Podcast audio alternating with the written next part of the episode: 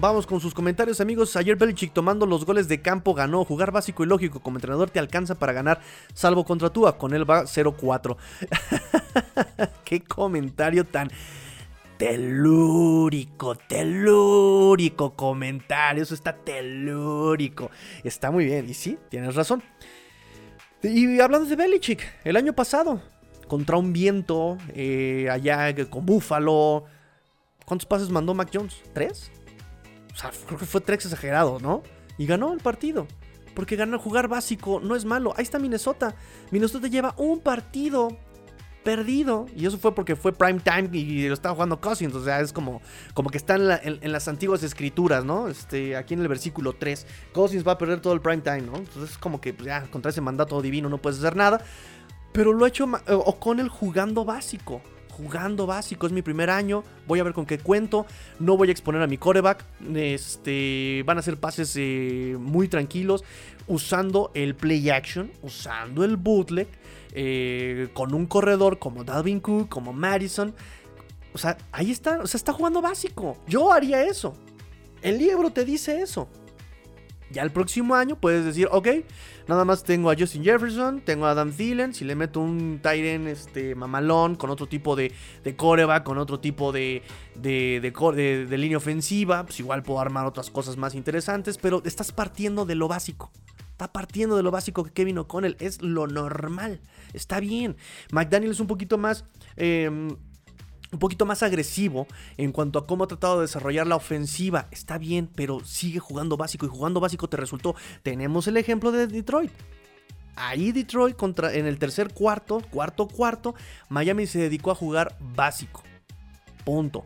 Play action, bootleg, acarreo con Monster. Play action, bootleg, acarreo con Monster. Y el equipo de enfrente se prestaba a eso. Lo siento, perdón. Es la peor defensiva en, eh, de, las peores defensivas del año, de, la liga, ¿no?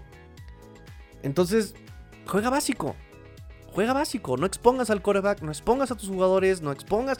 Y, eso les va a dar, incluso te sirve porque les va a dar confianza a tus jugadores. Que empiecen a dominar lo básico les va a dar la confianza de empezar a desarrollar nuevas y otro tipo de ofensivas más complejas. Es normal. Yo no veo a los Peewees, ¿verdad? Yo no veo a los Rabbits, ¿verdad? A los juveniles, ya metiendo formaciones como Jet Sweep, pase reversible en Pro Wing. No, no. Primero necesitas aprender qué es una resbalada. Listo. Necesitas saber cuál es el hueco 2. Necesitas saber cuál es la 32 poder. Punto. Así. Listo. Y además es el timing que debes tener con tus jugadores. Lo hemos visto con Liam Meikenberg. Liam Meikenberg los Stones. Por eso también es una cuestión de timing y comunicación con este Armstead.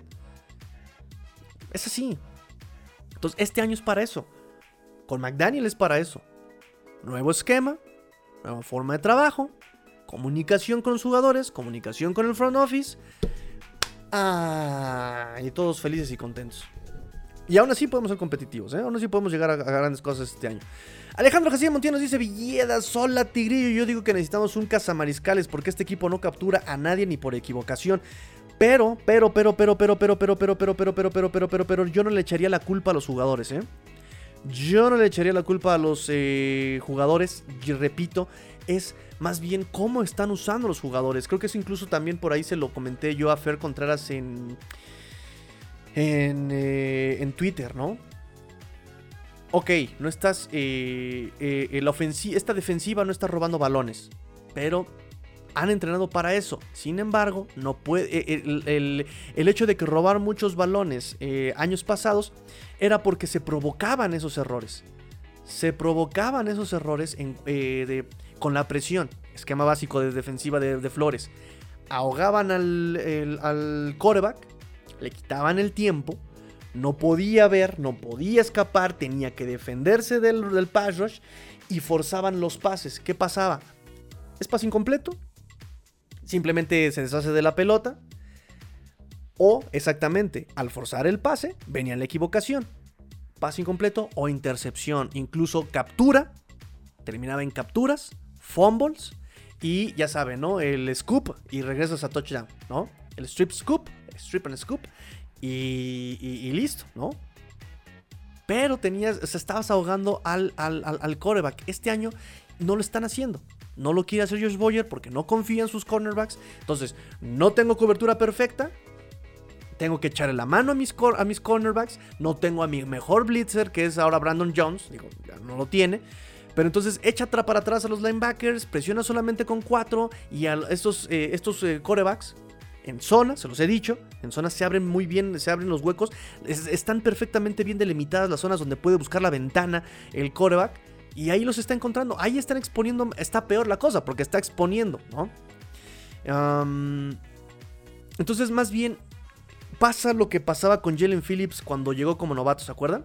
Es que ¿por qué están usando a Jalen Phillips en tercera y larga? Es que ¿por qué están usando a Jalen Phillips en tercera y larga en cobertura de pase?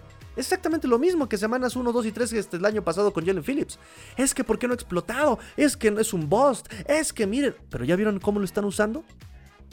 Cuando Brian Flores toma las riendas y empieza a meter a Jalen Phillips a ser un poquito más agresivo, y a, meter pass rush, y a meter disparos, y a presionar, cambió el cuento, claro. Es como Mike Gesicki cuando llegó con Adam Gaze. Mike Gesicki con Adam Gaze, primer año, lo ponían a bloquear y no brilló para nada. 2019 lo ponen a recibir pases con Ryan Fitzpatrick y wow, wow, ¿quién es este muchacho? Es así. Entonces yo no le echo la culpa a los jugadores. Por eso Bradley Chubb, ok, es perfecto. nos hace falta capturas, sí, pero no nos hacen falta jugadores. Y exactamente aquí lo tengo, ¿eh? Lo tengo aquí el punto. Tengo aquí el punto. Eh, rumores de Chubb Bradley, eh, linebacker, pass rush y tengo. Pero, pero, pero, pero. Ya tenemos pass rush. ¿O no? Lo tenemos. Melvin Ingram. Emmanuel Ogba, limitado al último partido. Eh, Andrew Van Ginkle. Andrew Van Ginkle, no lo, no repito, no le han soltado la correa a Andrew Van Ginkle.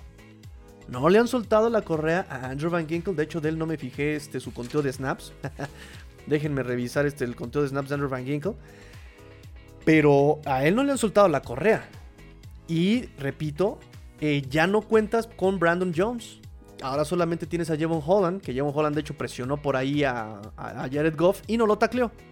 Terrible partido el que dio Jevon Holland este, contra Detroit, eh, por cierto.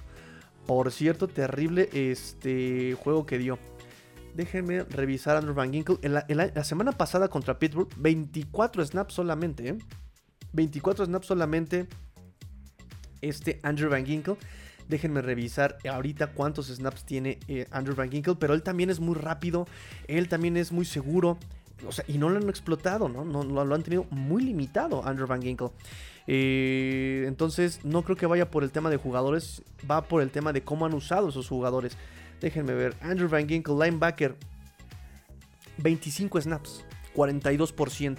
La semana pasada andaba en el veintitantos por ciento. Ya le están ahí agregando un poquito más de, de, snaps a, este Andrew Van Ginkle. Me da mucho gusto. Me da mucho gusto. Pero tengo miedo que sea por lo limitado de Emmanuel Ogba. Fíjense bien. Vamos con el conteo de snaps, amigos. Vamos con el conteo de snaps aprovechando y regreso con sus comentarios, ¿eh? porque tengo, tengo comentarios aquí con ustedes. Bueno, vamos a ver, dice Tigrillo Pecho Boyer definitivamente no es la solución. Dolphins tiene un buen roster, solo un linebacker y practicar y practicar y practicar y practicar. No tienen ritmo ni ofensiva ni defensivamente. Y mira que a la, ofensiva ya se, vieron, se vio mucho mejor Tua, se vio mucho mejor Tua contra Detroit. Creo que hizo lo que esperábamos eh, de Tua, ¿no? Que, que, pues, pues, que aplastara a Detroit, ¿no? Es lo que esperas que, que, quemara a estos cornerbacks de Detroit. estaba Jeff Okura, pero Jeff Okura también, boom, ahí y casi se lleva una intercepción Jeff Okura. Pero de ahí en fuera no, no, no, este, no, no vimos más. Y es lo que esperas de Tua, con Hill, con Ward, con Gesicki. Y bueno, a final de cuentas fueron dos receptores con más de 100 yardas. Y Hill casi llega a las 200 yardas. Terry Hill, la diferencia es que ahora sí anotó eh, Miami. Y repito, Tua se ve un poquito más confiado y empezó a mover un poquito más la ofensiva. Y en ese pase donde McDaniel no sé por qué mandó hiper mega verticales, es decir, todos para arriba, cuando querían nada más 3 yardas, tú alcanza a reaccionar y echa un acarreo de 18 yardas. Pero esa fue de la cosecha de Tua, ¿sí? Eh, cosas que tiene que aprender McDaniel. O sea, tienes, no, tienes por qué estar tan revolucionado, McDaniel. O sea, juega tranquilo, juega básico. Preferible tener, exactamente, eh, más vale 5 yardas en mano que 100 yardas y a intercepción y cuarta oportunidad, despeje. O sea, ya hermano, aquí tranquilo. No hay mejor manera de ganar los, partidos que teniendo tú el control del balón. Yo lo controlo. Yo controlo el balón, controlo el tiempo, controlo la posesión, controlo la posición. Estoy del otro lado. Pero insistes, insistes e insistes. Entonces, eh, pero sí la defensiva me parece que vuelvo lo mismo. Si Mike Gesicki es excelente recibiendo las pelotas y es malísimo bloqueando, ¿dónde, ¿ustedes dónde pondrían a Mike Gesicki a jugar? Así de sencillo. Es más, vamos a, vamos a términos de, fútbol soccer. Tienes a un. Tienes a un Jorge Campos, ¿no? Que es buenísimo, líder de goleo.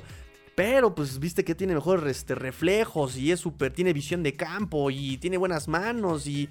Uy, serás muy bueno en goleo, pero pues, pues, pues, pues el portero es el portero y lo, lo pones de portero, ¿no?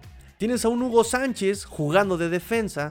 Tienes a un Michael Jordan jugando de... ¿Cómo se llaman los que están atrás, niñita? ¿Los postes? O los pivotes.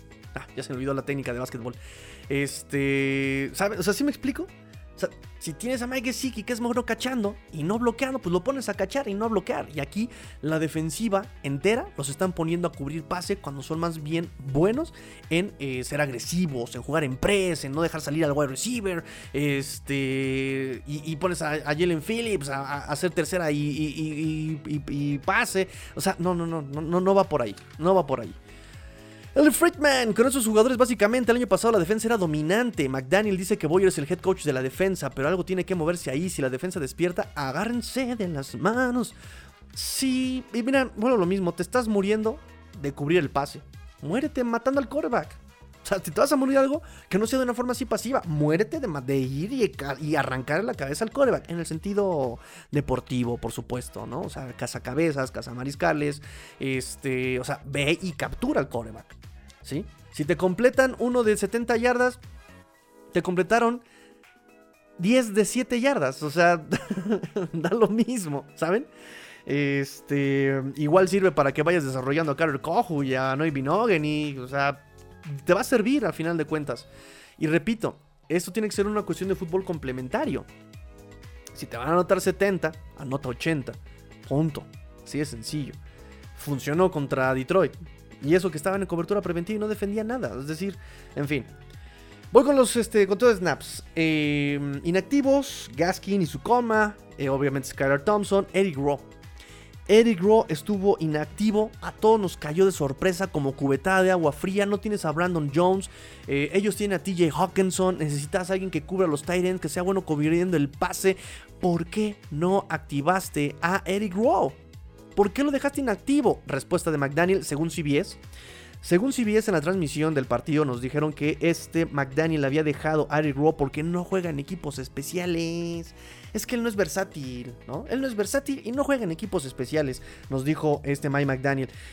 Y qué curioso, qué curioso, porque cuando vemos el conteo de snaps, Veron McKinley jugó cero snaps en equipos especiales. Se quejaban de Brian Flores que porque era bien mentiroso, que porque no decía nada, que porque y se dan cuenta cómo McDaniel es peor de, de, de, que, que, Brian Flores. Peor o igual, digo, nos es este, un poquito indiferente. Al final de cuentas, no están, o sea, no, no, no son claros, ¿no? Y, eh, y, no es la primera vez que pasa. Igual con lo de su coma. ¿No? Oye, ¿por qué activaste a River Craycraft y por qué lo levaste y no hizo coma? Y dijo, no, bueno, es que necesitamos a alguien eh, que esté listo para reaccionar y que conozca el playbook a la ofensiva. Y vemos los, el conteo de snaps de River Craycraft, cuatro snaps. O sea, ni siquiera lo ibas a, ni siquiera lo ibas a usar en la ofensiva. ¿Qué, qué, te llenas la boca diciendo esas cosas? ¿No? En fin. Em, ahí está. Otro, otra, otro, otra de las. Otra de las mentiras de McDaniel. Las mentiras de McDaniel. Así, así vamos a hacer nuestra sección. Las mentiras del McDaniel. Ok. oh, bueno, digo. Sí, saben que tengo mis reservas con McDaniel, ¿no? O sea. Y un poco también, pues se ven en el partido. Están ahí todos cometiendo este, false starts y cometiendo movimientos ilegales. Y eso viene del cocheo, ¿no?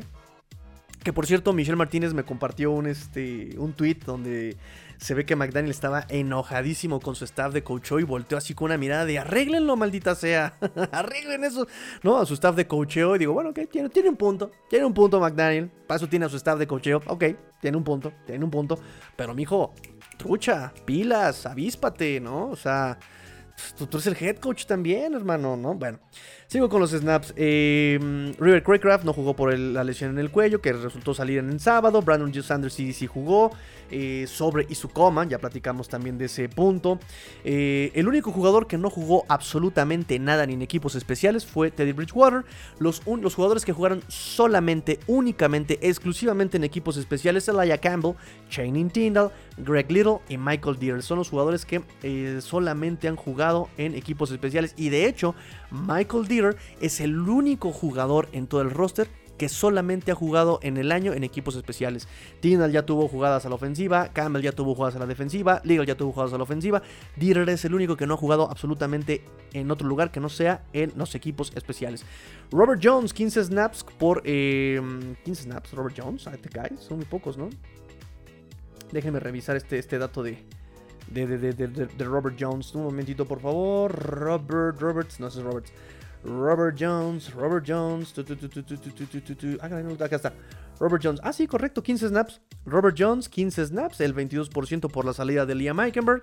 Por lesión, Sofon tuvo 3 snaps a la ofensiva, un acarreo, nada espectacular en ese acarreo.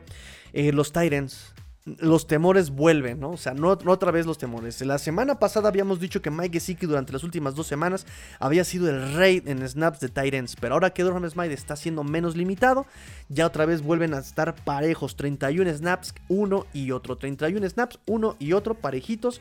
Los running backs, evidentemente, el rey de los running backs ahorita, el running back número uno con los Dolphins, evidentemente es eh, Raheem Mostert, 44 snaps como running back, eh, Chase Edmonds 16 apenas. Ah, mi Ale Kingle. Ale Kingle, este, 27 snaps. De hecho, anotó su primer touchdown. Anotó su primer touchdown en su carrera. Maravilloso. Evidentemente, sí está. Eh, McDaniel convirtiéndolo, tratándolo de utilizar eh, como eh, Cal Jusic, lo cual a mí me da muchísimo gusto. Yo esperaba justamente que eso pasara con Ale Kingle, ¿no? Versátil, cacha, corre, eh, bloquea, ¿no? Eso nos, gusta. Y de hecho, este, este partido es el que más snaps ha jugado em, porque tiene 26, 27 snaps. Y de hecho ha tenido 7 juegos con más de 20, de 20 snaps este Ale Kingle, lo cual es maravilloso. Obviamente no hay mucho que, que estudiarle eh, con los wide receivers. Hill, Waddle, Sherfield son los reyes de los snaps en los wide receivers. Braylon Sanders jugó el mismo número de snaps que Cedric Wilson, 14 snaps los dos. Y Cedric Wilson no pasa de los 16. No pasa de 16 snaps. Cedric Wilson ya lo metieron a regresar patadas de despeje. Eh, la única ocasión que ha jugado más de 16 snaps fue antes de su lesión de costillas, que fue semana 1 con 28 eh, snaps. Y la semana 2 con 22 snaps. Cedric Wilson a la ofensiva.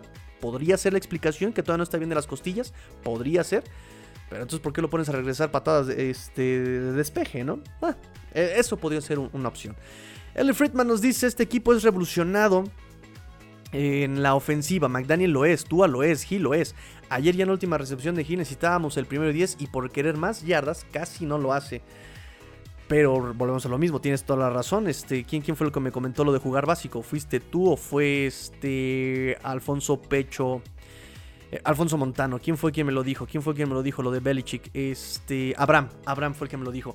Eh, volvemos a lo mismo, jugar básico no es malo querer exactamente acabarte el reloj no es malo. Tienes que jugar con la cabeza. No se trata de generar yardas por generarlas. Es como cuántos errores hemos visto, por ejemplo, quién fue en Atlanta este partido, fue... niñita, ¿cómo se llama? ¿Cómo se llama el running back? Gurley. Con este Gurley. En Atlanta, hace un año o dos, necesitabas acabarte el reloj y el inútil anotó. Y esa anotación que le dio, le cedió la pelota al rival, ni siquiera, ni siquiera me acuerdo contra quién jugaron. Terminó ayudándole para darle la vuelta y perder el juego este, eh, eh, eh, los de Atlanta. Entonces no se trata simplemente de ganar, se trata de jugar con la cabeza. Lo bonito del fútbol americano es que justamente todos los factores afectan de alguna forma. el tiempo, el ánimo, la gente, el clima, el esquema, el play calling, el, qué personal vas a meter. Todo afecta. Entonces, no siempre necesitas generar, generar, generar, pom, pom, No, necesitas, el man, tranquilo, tranquilo. Se juega, se gana desde acá. Desde acá se gana. Eh, Friedman, castigos. Eh, no, mm, mm, castigos, no revives un touchdown claro, decisiones raras, se ve potencial, pero deben calmarse la ofensiva y acelerarse a la defensa. Fíjate que estaba yo revisando, creo que eh, fuiste tú también el que me lo comentaste, ¿no, Eli? Eh, ¿Quién fue? ¿Quién fue que me comentó? Dame un segundo, aquí lo tengo. Sí, fuiste tú. Cuando comenté justamente que me parecía que era para no cortar el ritmo de, de la ofensiva, pierdes tiempo en revisarla, en lo que se revisa. Ese tipo de jugadas también muy probablemente te podían eh, eh, los referees decir, pierdes un tiempo fuera y vámonos con la siguiente jugada. Está muy evidente, la neta. Em, yo decía, pues a lo mejor ya estás así, estás en la yarda 1 de anotar, vámonos, anotas y ya se acabó, ¿no? Que creo que anotaron con la quarterback, con la, con la fullback sneak de este Ale Kingle, ¿no? Si no mal recuerdo. Pero también tienes un punto, dice, de ser así, peor todavía, porque este en la anotación de Ingold, ya ves, eh, hubo un incastigo, pero sí era un holding contra nosotros por no revisar la jugada. Eh, pues te quitan, te alejan, ¿no? Y de, ir a una, pues ya tienes 10 por avanzar, ¿verdad? Ya no es lo mismo. Y, es un punto, ¿eh? Mejor asegúrala y ya, vámonos. Lo que sigue, ¿no? Eh, es un punto, es un punto. Pero pues también como en ese sentido tiene razón McDaniel. Es, de las jugadas que dices, pues aquí, aquí porque salió. Y anotaron y listo. Pero si no hubieran anotado, toda la responsabilidad hubiera caído sobre McDaniel. Uy, ¿por qué no la revisó? No sé qué. Son esas jugadas así de ambiguas, ¿no? Son esas jugadas así, así de ambiguas, me parece. Eh, Edmundo Márquez, bienvenido desde Jalapa. Perdón que rompa la conversación del análisis, me quedé con la duda por qué Tigrillo. ponle pin, ponle pin y al final del programa lo comentamos. Al final del programa lo comentamos. Eh, a la defensiva. Snaps a la defensiva. Eh, Eric Rowe no juega, ya les había dicho que ni siquiera eh, McKinley, que según McDaniel iba a ser para, alguien que jugara equipos especiales, Baron McKinley ni siquiera jugó en equipos especiales, pero sí fue muy interesante que Baron McKinley jugó 48 snaps de 60. A mí me encanta, me encanta la idea, porque eh, me parece que efectivamente buscamos eso. Eric Rowe, que, ya no vaya a jugar Eric Rowe, tristemente, es un buen elemento, eh, versátil pero me parece que Brown McKinley tiene mucho más techo que Eric Rowe, ¿no? O sea, su upside es, mayor que el, de, que el de Eric Rowe. Es más versátil, le falta físico, por supuesto, le falta ser un poquito más rápido, le falta un poquito de visión de juego, sí, pero tiene, eh, yo les decía desde Oregon, es un mini Holland, es un mini Jevon Holland. Entonces, si lo desarrollas, puede ser un, excelente elemento. Entonces, eh, me agrada que estén desarrollando Brown McKinley, 48 de 60. Eh, pero repito, cero en equipos especiales, contradiciéndose McDaniel. Eh, Kohu, clarísimo cornerback 2, eh, al lado de Xavier Howard, 57 snaps de los 60. Dejando o estando arriba de Noik Binogany, que solamente jugó 19 snaps. Keon Crossen jugó 14 em, snaps a la defensiva y 15 en equipos especiales. Keon Crossen. Em, entonces creo que no hay mucha duda de quién está haciendo el cornerback 2. Y repito, Carol Cohu lo ha estado haciendo bien. Carol Cohu lo ha estado haciendo bien. Eh, tuvo un buen partido contra Detroit. Eh, tuvo algunos pases defendidos, buenas coberturas. Entonces, realmente, viéndolo a largo plazo, te urge endeudarte con un cornerback cuando tienes a Cohu que puede desarrollarse. Me explico un poco la visión de, lo que yo creo que es lo que están interpretando los Dolphins. Entonces creo que por ahí va la cosa. Por eso también con Byron Jones, man. Es más, llévatela relax. estamos aquí con. Estamos sacando la chama con estas personas, ¿no? Pero no estoy de acuerdo que, que, ya pongas en riesgo el esquema o todo el roster por no confiar en Carl y no quererlo evidenciar, exponer a Carl Cojo uno contra uno. Ya, mételo al ruedo. Si se va a tronar, que truene. Pero muérete de algo. Vuelvo a lo mismo. Tienes a Ingram, Andrew Van Ginkle, Jalen Phillips, Iman Ogba, la velocidad de Jerome Baker, la velocidad de Javon Holland. O sea, tienes para aplastar al coreback. Quítale el tiempo y que no busque a tu peor cornerback. Así de sencillo, yo creo. Ah, nos dice, nos dice, nos dice por acá. Melvin Ingram, 16 snaps. Melvin Ingram, 16 snaps solamente. Es el juego que menos snaps tiene. Pero, pero, Jalen Phillips, tuvo el juego con mayor porcentaje de snaps en, su, en este año, 82% de los snaps. Contra Pittsburgh fue 80%, ya estábamos de wow, Jalen Phillips, 80%, pues ya le dieron un poquito más. Puede responder justamente a que no jugó Iman Ogba tantos snaps, porque él este, ha sido lo más bajo que ha jugado de snaps este año con 32. Puede ser que se haya dividido ahí, pero ¿por qué no darle un poquito más de snaps a Melvin Ingram y ahí llevársela? Y me hace sentido porque Andrew Van Ginkel jugó también un poco más. Entonces también ya están dándole un poquito paso a los, jóvenes. Ojalá así sea, que es lo que yo les decía de Melvin Ingram, que no, no, me hubiera gustado que por meter a jugar a Melvin Ingram le corten el desarrollo a Jalen Phillips, Andrew Van Ginkel. Y bueno, me parece que podría aquí abrirse eh, la puerta a los jóvenes, ¿no? Ojalá, ojalá, ojalá. Em, que así pase. Eh, y bueno, eso es lo más relevante en el conteo de snaps, amigos, amigas. Eh, vamos con un poquito de noticias. Eh, hay una nota roja, una nota de, pues, pues, como de periódico, de la alarma, de la prensa. y es respecto a Xavier Howard. Lo publicó el Miami Herald. No han hecho muchos pavientos de esto porque pues no ha habido ni siquiera comentarios del equipo. Pero al parecer, y repito, esto lo leí de, del Miami Herald. Em, no, no, doy crédito porque realmente no ha habido mucho, ni siquiera en conferencia de prensa lo han como nombrado, lo han dicho. Pero, de hecho, ya me entró otra vez la duda, muchachos.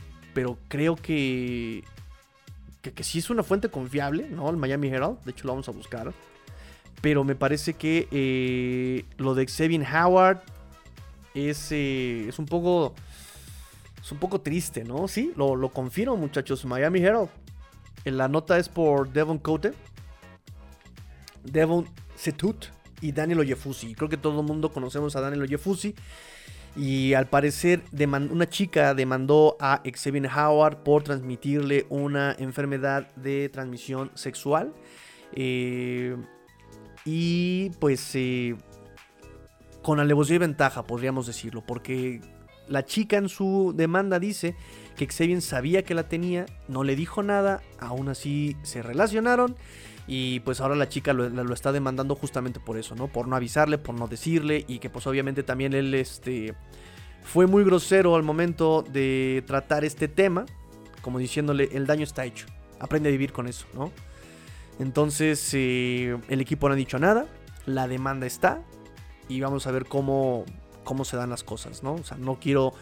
No, ya saben que estos temas son muy delicados y, no puedes desvirtuar lo que la víctima en este caso dice.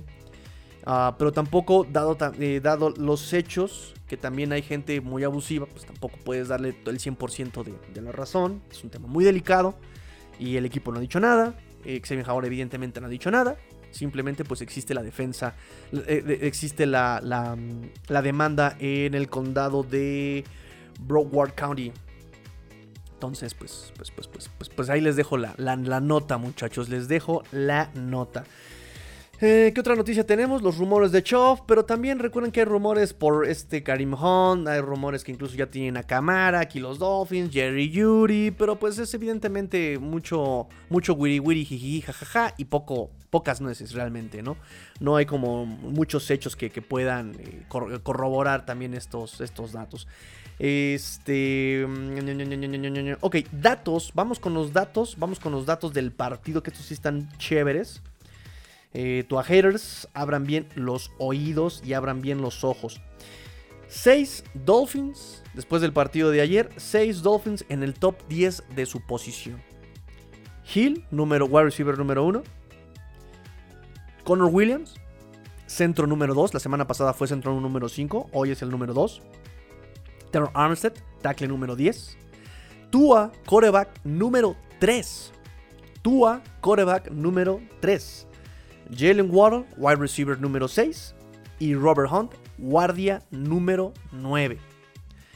Lo interesante es que por ahí eh, he escuchado comentarios de que los Dolphins están llevando el modelo de agencia libre de los Rams. Y yo les digo, Nel Pastel, Nanay. Porque vean, tres eh, del top 10 son agentes libres. Hill, Williams, Armstead. Y los otros tres son drafteados.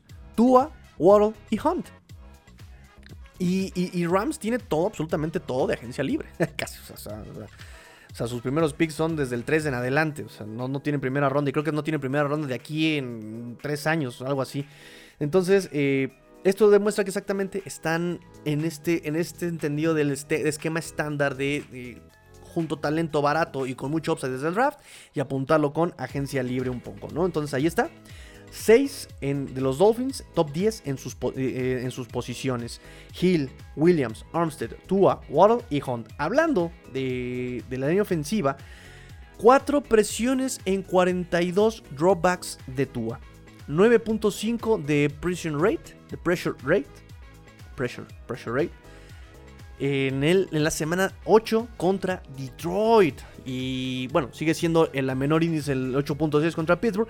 Pero lo que nos gusta es eso, que sean constantes. Que no sean eh, un partido que brillen y que los demás sean penurias. Aquí la línea ofensiva me da mucho gusto que Brandon Shell se haya desarrollado. De hecho, hay un snap maravilloso donde ataca este Aiden Hutchinson y Brandon Shell con su push, con los, con los brazos.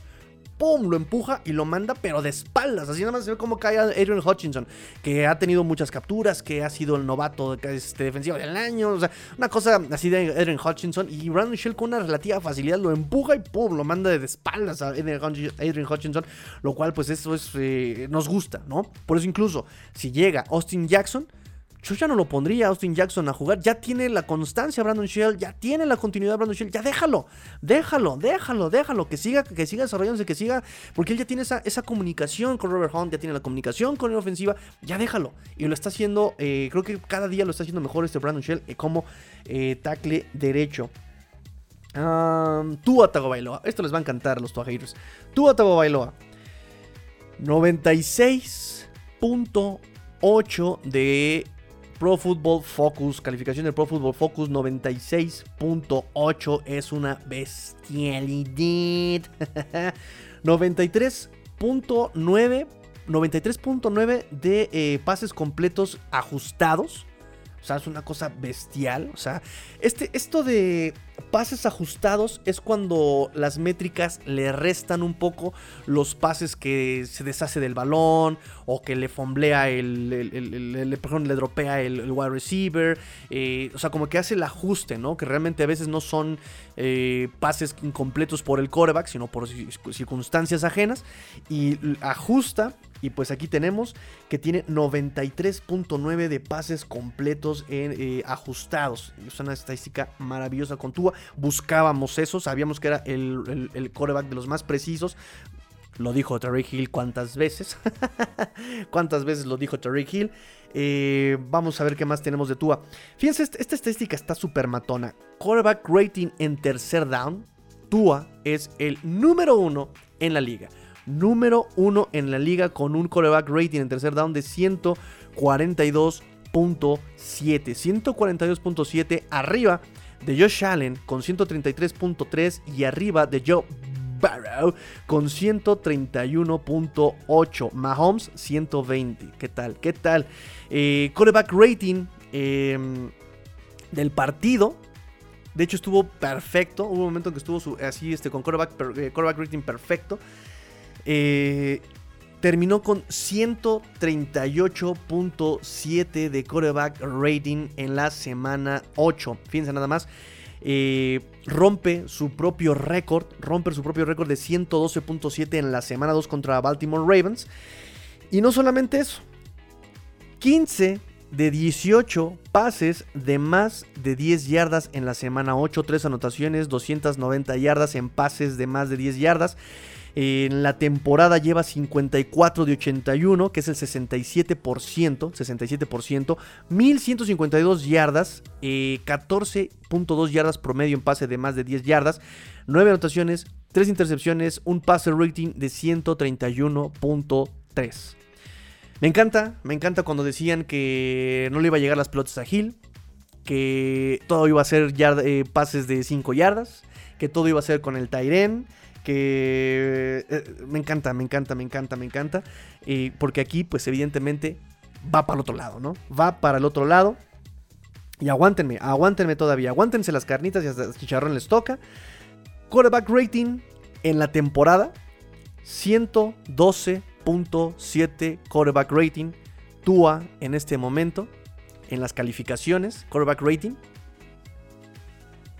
es el número uno. Quarterback número uno en, en, quarterback rating, 112.7. Es el único quarterback en la liga con más de 110 de calificación. El número 2 es Patrick Mahomes con 109.5. Josh Allen con 109.1. Eh, Jalen Hurts 105.1. Y Gino Smith con 104.6. Pases completos. El porcentaje de pases completos. Número 1. Gino Smith con 72%. Stafford con 72%. Tua en tercer lugar con 69.9. Joe Burrow con 68.9. Matt Ryan con 68.4% de sus pases completados. Así las cosas con Tua Tagovailoa. me encanta, me encantan los esto, Tua haters. Y por cierto que ya se convierte en el número 6 en producción, 6.145 yardas para Tua. Número 6 eh, por arriba de David, David Woodley, quarterback de los Miami Dolphins. Así las cosas con Tua, muchachos. Así las cosas con Tua. ¿Ustedes qué piensan? ¿Ustedes qué piensan?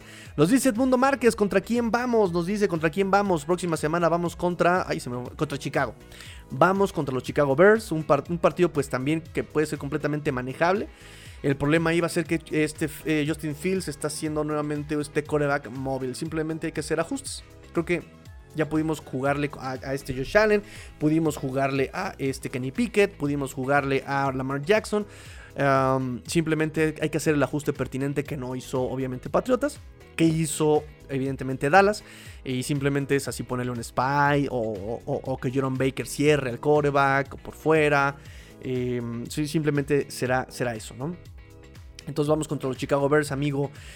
Eli Friedman, si nos meten. Oh, tengo que comprarme otro mouse, muchachos. Perdónenme si me va el comentario. Nos dice: mm, Si nos meten arriba de 20 puntos por partido, al menos intenta algo diferente. Qué horrible año de Howard. La verdad, yo no veo cambios, honestamente. Cambios para mal, porque los están metiendo en zona. Vieron, eh, me encantó el último drive de los Detroit Lions porque se ejemplificó eso, ¿no? Ese último drive también de los Leones de Detroit, donde metieron a 8, creo que eran como 8 hombres en la, zona, en la zona de anotación y nada más porque se le cayó el pase al de Detroit. Pero era anotación. ¿De qué te sirvió meter a 8 hombres dentro de la zona de anotación en zona? De todas maneras te lo completaron. Nada más porque el receptor se le cayó. Pero eso fue, eso fue touch. Eso fue touch. Le cayó en las manos al receptor. Le cayó aquí. Estaba dentro de la zona de anotación. Eso era touch. Entonces, no se trata. O sea, ¿por qué quieres inventar tonterías, Boyer? ¿Por qué? Juega básico. ¿Para qué tienes esos hombres? Boom, mételos a hacer lo que saben hacer. En fin. Que Conor Williams aprendió a centrar y las intercepciones de Tua bajaron. ¿Coincidencia? Por cierto, creo que ya la única que le quedan de que le quedan a los, a, los es que no sabe jugar en frío, de hecho. Este Cowherd dijo por ahí también, ¿no? Que, ay, sí, este... Traigan esa tabla de surf a las montañosas y van a ver cómo se les acaba y van a sacar las deficiencias. Pero miren. Eh... Lo que nos gusta de tú es que también tú has sido muy discreto en el sentido de que no has salido tanto a decir, eh, ya ven, ¿no? No, salió como, como Kirk Cousins con el You Like That y todas estas cosas, ¿no? O sea, él calladito, como Hugo Sánchez, ¿no? Cuando le dijo este, ¿quién, fue el portero este? La Volpe, ¿no? Ah, sí, pura suerte, lo de Hugo Sánchez. Boom, gol de chilena. Al siguiente partido, ah, no, no me la vuelve a hacer. Pum, gol de chilena. y Hugo Sánchez, con hechos, simplemente lo dejó callado, con puros hechos. Y eso nos está gustando. Aquí están las estadísticas. En tercer down, coreback número uno, eh, coreback rating, coreback número uno, pases de más de 10 yardas. O sea, ahí va, ahí va, ahí va, el muchacho. Necesitaba solamente confianza, un buen esquema y que wide receivers no le tiraran las pelotas. O sea, un trabajo en equipo, porque también eso lo ha dicho. Cuando fue eh, el coreback, el, el jugador FedEx por aire, eh, y le dieron eh, también ese premio y le dieron que el jugador número uno de la, del ofensivo de la semana de la FC y no sé qué tantas cosas, dijo, ¿no? O sea, bueno, pues es un trabajo en equipo. Es lo que puedo decir. O sea, estoy agradecido con los que me acompañan porque no soy yo, o sea, somos todos. Y dices, ¡oh! Cosita, no te enamoras. Hasta acá estoy escuchando los dientes de la niñita haciendo así. Así rechinando los dientes de la niñita. Como March cuando está grabando el disco, este, la Dolly Parton de, Homero, ¿no? Lo siento, Dolly. Hay un ruido que está haciendo raro. Estoy captando un ruido. Niñita, no te enojes. Ya no te enojes. Bueno, está bien, dormir en la bañera. Hola Tigrillo, una pregunta. En teoría, en teoría, en estadísticas individuales creo que son buenas, pero en conjunto, como equipo, ¿cómo estamos tanto en defensa como en la ofensiva? Ah, es una pregunta que si quieres te lo puedo... Es que hay, hay, varias este, estadísticas, ¿no? Depende de qué estadística agarres. Eh, por ejemplo, ESPN tiene sus propias estadísticas, Pro Football Focus tiene sus propias estadísticas, la NFL tiene sus propias estadísticas. Eh, pero si quieres, vamos a utilizar las estadísticas de los Pro Football Focus, son un poquito más completas. No son referencia total, completa, así que ya hay que hacerle caso a todo. Pero suele ser como ya el estándar, suele ser ya un poco este, lo más... Eh, estandarizado, ¿no? Y aquí nos dice eh, que en puntos anotados ponen overall, somos el equipo número 13, uh, cabalístico número 13, eh, ofensiva 7, defensiva 17, equipos especiales 27. ¿Le ven algún, no sé, como que algún pero? creo que no, creo que, creo que sí estamos chidos en las estadísticas, ¿no? Eh, y más en equipos especiales en el 27, nada más porque hemos estado eh, encajonando a los regresadores de los rivales, pero realmente me parece que los regresos propios han sido nefastísimos, ¿no? un promedio muy bajo de regresos. Ah, ofensiva 7, defensiva 17, equipos especiales 27. Un récord de 5-3, obviamente. Eh, puntos anotados, 178, somos, los, el número 10. Y puntos permitidos, 192, la, número, la defensiva número 26 en equipos, eh, en puntos permitidos, según Pro Football Focus. Espero que haya yo contestado tu pregunta, amigo Mike Meckenberg. ¿Y qué tan lejos crees que pueda llegar Miami jugando como juegan? mira, creo que lo hemos dicho. Y fíjate bien, vamos incluso a revisar aquí el calendario rápidamente. Nos queda Chicago. Y si juegan como en el tercer cuarto, no, no, en el sentido de jugar eh, específicamente así, eh, sino que jueguen con, con, esa ideología de explotar las debilidades del rival a la ofensiva. Este un poco aprovechar y poner a los jugadores en su en, el, punto para que tengan más éxito, que Tua pueda solventar un poco los errores de McDaniel y, la línea ofensiva, este, que sean efectivos, que tengan ritmo, que si, si pueden lograr un ritmo promedio como contra Detroit, en el entendido de que Detroit evidentemente es muy muy permisivo en, esa defensiva, pero que puedan jugar así eh, con ritmo y que vayan mejorando ese ritmo, ese timing con Tua y sus wide receivers y que Monster pueda seguir encontrando los huecos y que mejoren en la ofensiva. Eh, me parece que con Chicago, ganable. Lo que vimos hoy contra de, Bengals contra Cleveland es tristísimo por parte de Bengals porque había muchas deficiencias de Cleveland y no las explotaron. Entonces creo que con Cleveland en casa, ganable. Houston en casa, ganable. San Francisco, uff, ese puede ser perdido, ¿eh? San Francisco está de mírame y no me toques. Está, como diría mi abuelita, de huevo podrido. O sea, está de un sangrón. San Francisco. Está, fíjense que San Francisco está así con McCaffrey. Está así, está así con McCaffrey, como de. ¡Ay, madre! mira mi juguete nuevo. mira mi juguete nuevo, mira. ¿Ah? McCaffrey, ¿qué hubo? ¿Ah? ¿Qué tal? Presumiendo a McCaffrey como puede.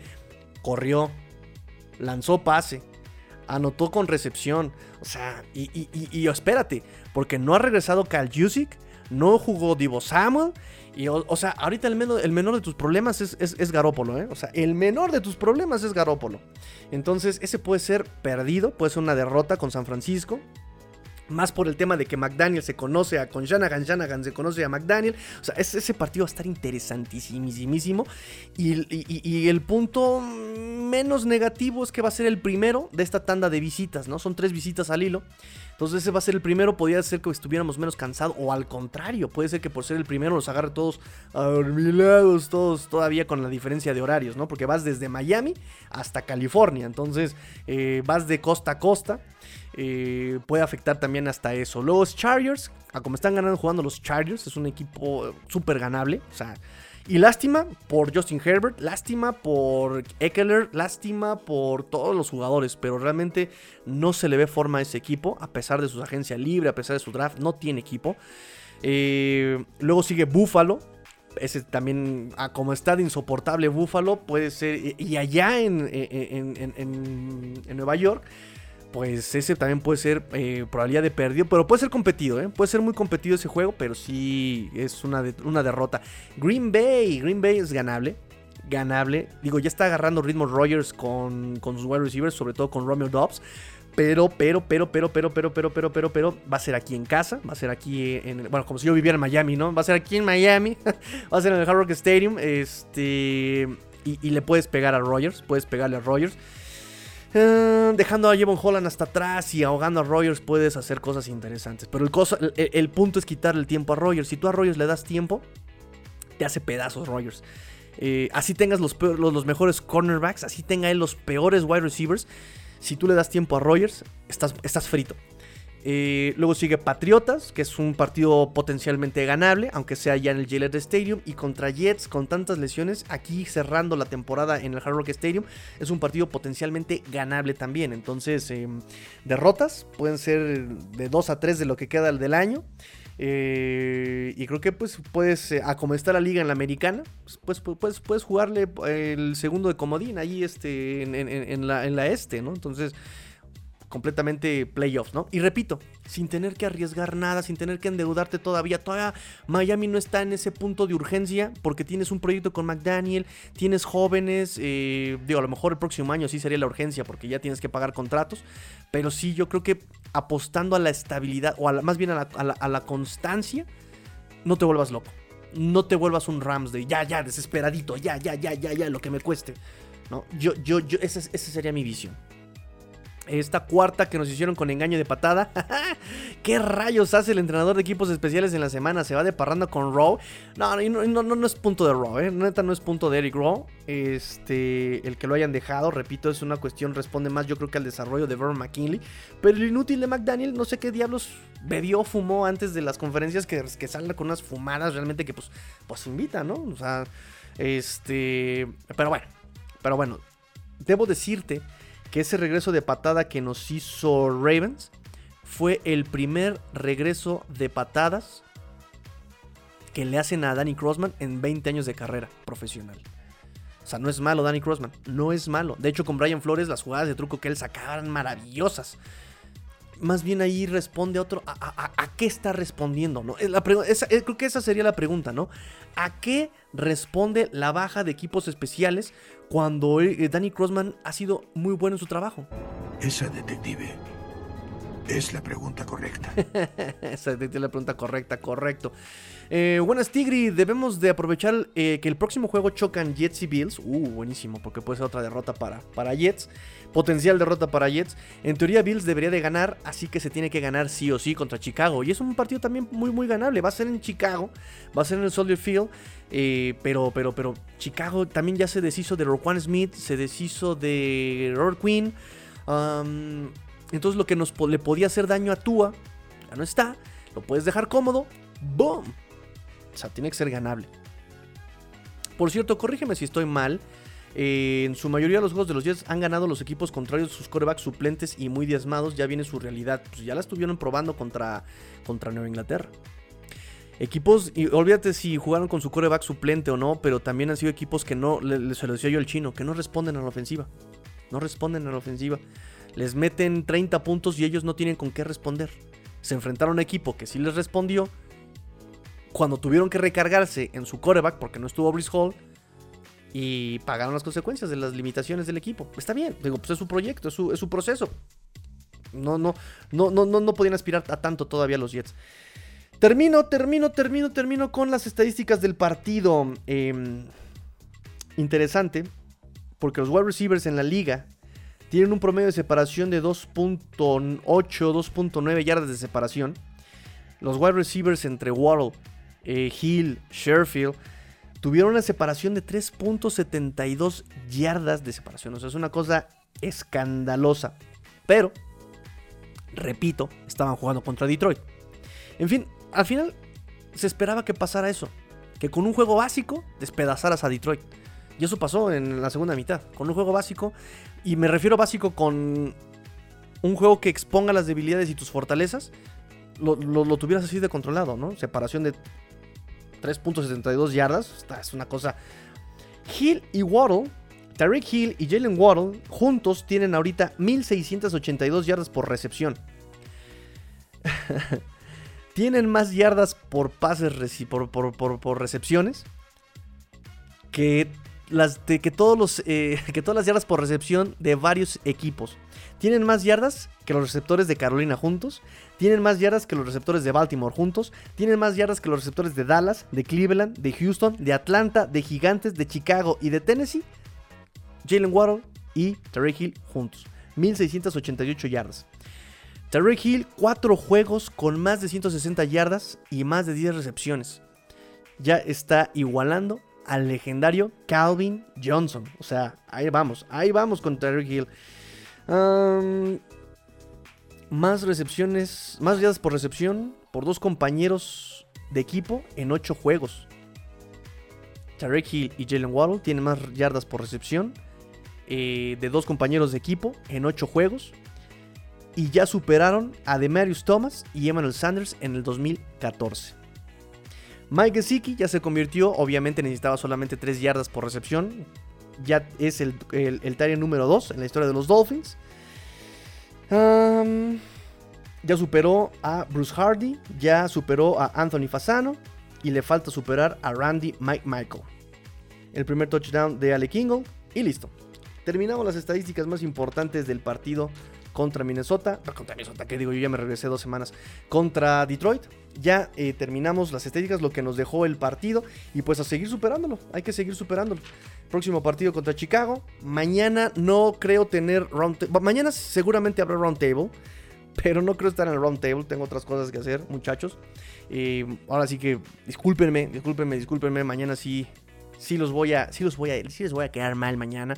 Pero nos vemos de todas maneras el miércoles ya para empezar a eh, ver las noticias de la semana, eh, conferencias de McDaniel, eh, obviamente el primer reporte de lesionados, ya empezar a preparar el campo para lo que va a ser el próximo domingo contra Chicago. también el partido va a ser a mediodía, va a ser a mediodía el próximo partido. Este el jueves, obviamente, el jueves muy probablemente tengamos el space en Twitter como a eso de las 7 de la noche, 7 de la noche más o menos. Eh, no va a haber live el jueves porque yo es el día que yo preparo eh, estadísticas. Este, la niñita me dicta las tablas, ¿verdad niñita? Me dicta todas las estadísticas eh, para preparar el juego. El viernes tenemos pizarrón contra Chicago.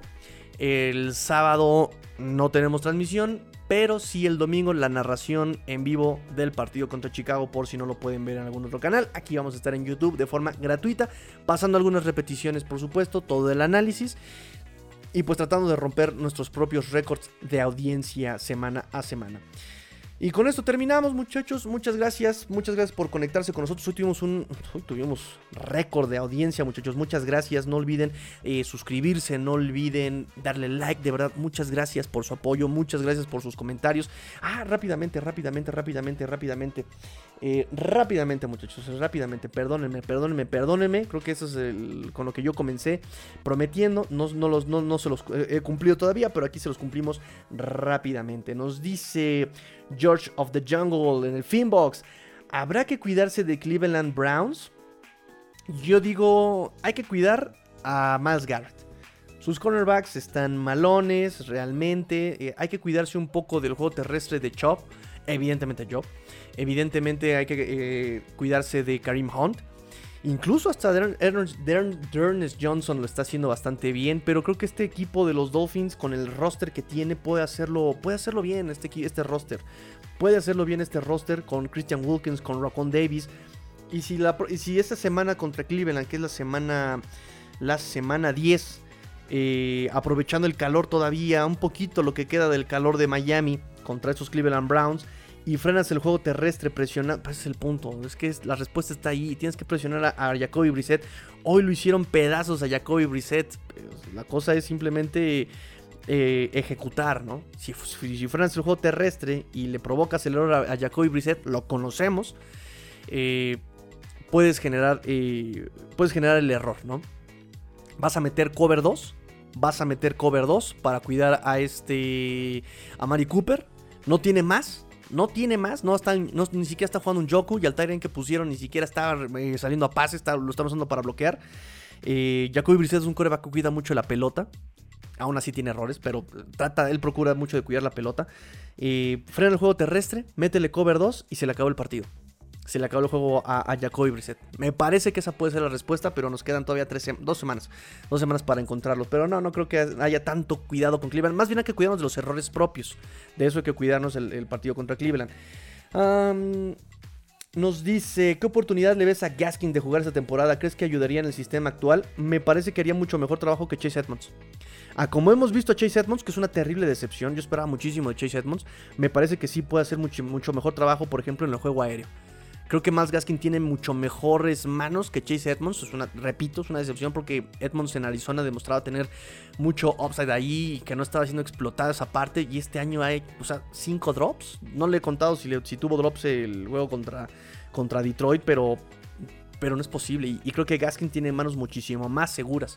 Y obviamente participación en equipos especiales, ¿no? Creo que sí podría eh, ahí eh, aportar a, este, a este esquema eh, Miles Gaskin. Pero por contrato, me parece que está claro quién tiene que jugar, ¿no? que desquite el salario Edmonds. después del regreso de Tua, el futuro se ve para playoffs y se logran tres victorias que podrían estar, estar alcanzables con Chicago, Cleveland, Houston y si no Chargers y si no Green Bay. o sea, ahí puede haber este, tres victorias. Em, y se pueda ganar por fin desde hace bastantes años un juego de postemporada. Como está la americana, no lo dudo. Nos dice Diego Castillo, ah, saludos, eh, tú que todo lo sabes, Tigrillo, ¿por qué no hace Trade Miami? Tenemos bastantes oportunidades de mejora para apuntalar el equipo y ser mejores contendientes de playoffs. Y la mejora puede ser en ambos lados. Creo que ya lo platiqué, creo que en ese sentido de proyecto no hay urgencia. Eh, ya te endeudaste también un poco y creo que puedes todavía desarrollar jugadores, ¿no? Entonces creo que con lo que se tiene se sigue siendo competitivo. Puedes eh, armar un buen esquema para ser competitivo con lo que tienes. Simple y sencillamente es eso, no volverte loco y no querer hacer invenciones, ¿no? Creo que por ahí es la, la cosa. Este, y si no, todo el programa, todo el la primera parte del programa fue este, dedicado a tu pregunta, amigo Diego, sin saberlo. Este fue dedicado a tu pregunta.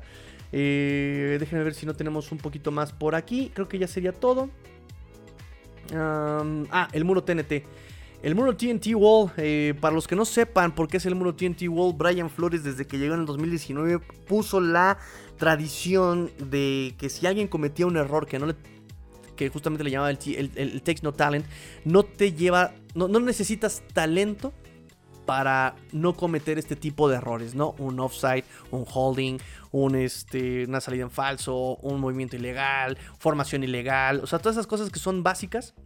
Eh, si cometías esos errores que no te llevaban a tener talento para no cometerlos, pues te mandaba a correr con el calor de Florida, así con todo el calor, todo el sol, te mandaba a correr a un muro al que le pintó TNT, eh, Takes No Talent, como castigo, ¿no? Entonces eh, se quedó la tradición de que eh, al, peor jugador de, los partidos, pues lo mandábamos a correr al muro TNT y por eso hice ah, eh, la encuesta. Y la encuesta nos dice que el peor jugador, según ustedes, según sus votos, fue no Jevon Holland, no fue Jerome Baker, no fue Xavier Howard, fue Josh Boyer.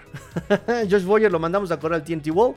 Y el jugador del partido, también por sus votos, pusimos de eh, nominados a Tua Tagovailoa, pusimos también a este Zach Sealer, pusimos a Jalen Waddle y el que se ganó el jugador del partido según sus votos fue ni más ni menos que Tua Tagovailoa.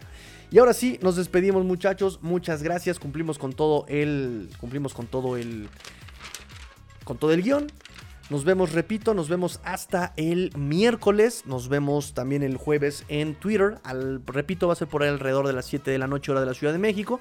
Espacio en Twitter, Space en Twitter. Están ustedes ansiosos por romperse la maceta con la maceta. No se preocupen, todo con respeto eh, y argumentos. Lo hacemos el jueves eh, por ahí de las 7 de la noche. El viernes tenemos la previa de Chicago y el domingo la transmisión aquí en vivo del partido. Pórtense mal, cuídense bien, sean el cambio que quieren ver en el mundo. Esto fue Let's Go Dolphins, porque vamos a los Dolphins. Todo de los Fins Up en español. Fins Up. Tigrillo fuera.